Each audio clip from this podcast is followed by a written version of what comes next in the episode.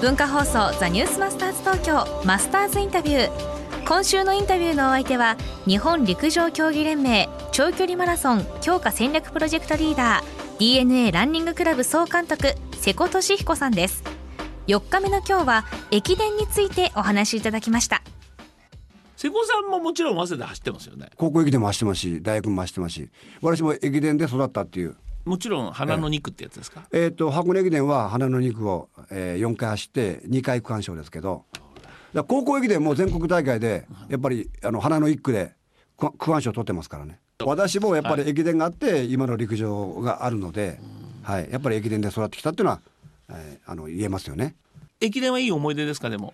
個人でやるのも当然ね我々、えー楽しかったですけどやっぱりこう1年間ね、あの同じ釜の飯で全員食って、ね、合宿したりするじゃないですか、そう全員で一つのことをやり遂げるっていう、これは駅伝最高ですね。駅ねなんか陸上って言うと全て個のスポーツみたいになりますけど、はいはい。リレー以外は、え駅伝はリレーですもんね。いやもうリレーでね本当にチームワークなんですチームワよ。ークなんだ。はい。もう苦しいことも忘れてね練習できるのは駅伝があるからですよ。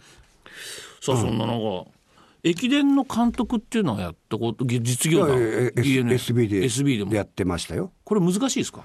いや難しくはないけど駅伝とマラソンを両立させるのは難しい。駅伝で勝つっていうのはそれほどいい選手を集めれば難しくはないと思いますけど、マラソンで勝たせるのは難しい。っ長いってことですかやっぱり？ていうかやっぱりもう練習が全然違うので駅伝って楽なんですよ10キロ。10キロ20キロしか走らないわけだから。長いとこでも20キロ。そう。らまあ人間ってやっぱりこう楽な方行っちゃいますから。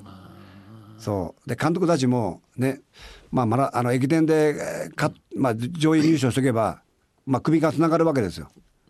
そうかじゃあ楽な方やっぱ教えるのも楽そうな方ってことですね。そう。本当にこの選手をマラソンに向いてるのに、お前駅伝やってくれと。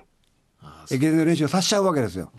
僕はねマラソンはね例えばね強い選手出てきたらマンツーマンです。監督と選手がマンツーマンになんなきゃ無理です。それは私も中村監督とマンツーマン。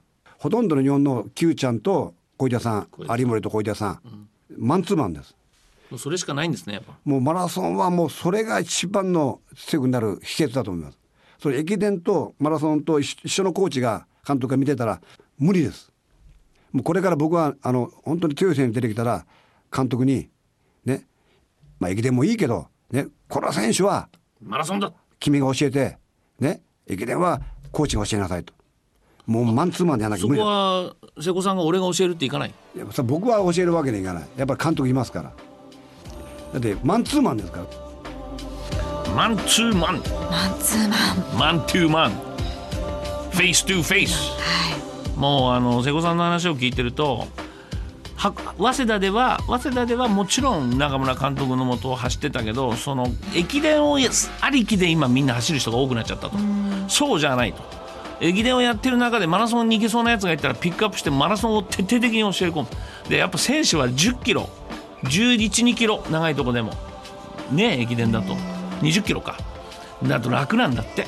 やっぱそっち行きたがるけどでもやっぱ強くマラソンを強くするには楽な方に行かせないマンツーマンの指導が大事ってことですね。はい、捕まえたら離さない。はい。